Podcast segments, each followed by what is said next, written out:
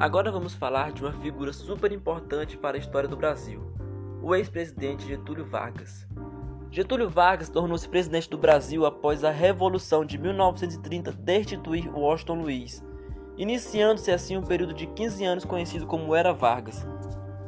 Nesse período pode-se dividir em três: o governo provisório, constitucional e o Estado Novo. O governo provisório é a forma como é chamado o período inicial em que Getúlio Vargas governou o Brasil. O governo provisório iniciou-se em 1930, quando Getúlio Vargas foi nomeado presidente logo após a Revolução de 30, e estendeu-se até 1934, quando Vargas foi reeleito em eleição indireta, dando início ao governo constitucional. Como o próprio nome sugere, o governo provisório de Getúlio Vargas no poder tinha como objetivo organizar a nação visando a formar uma Assembleia Constituinte que elaborasse uma nova Constituição. A Carta de 1891 havia sido anulada. Isso para que a partir daí uma eleição presidencial fosse organizada no país. Essas ideias eram partilhadas principalmente pelos liberais constitucionalistas que haviam apoiado a Revolução de 30.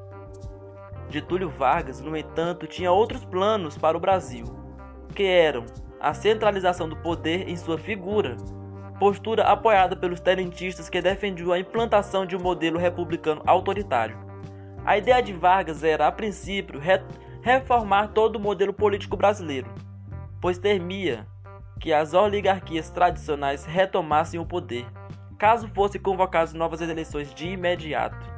Sendo assim, uma das marcas do governo de Vargas, já manifestada no governo provisório, foram as medidas centralizadoras.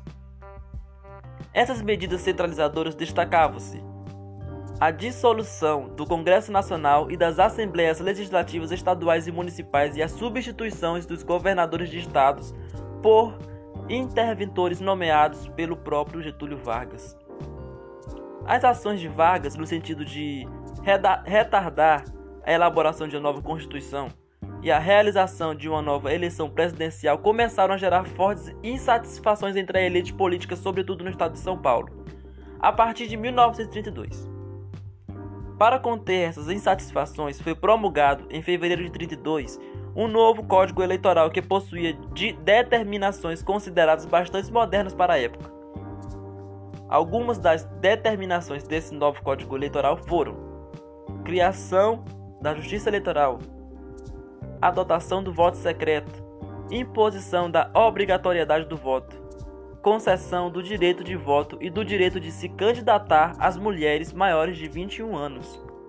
O governo provisório teve fim quando a nova Constituição foi aprovada, após a Revolução Constitucionalista de 1932 e quando Vargas foi reeleito presidente em 1934. A nova Carta do Brasil foi elaborada por deputados eleitos na eleição de maio de 1933. A Constituinte, formada com essa eleição, realizou o debate e escreveu uma nova Constituição para o Brasil nos moldes da Constituição Alemã da República de Weimar.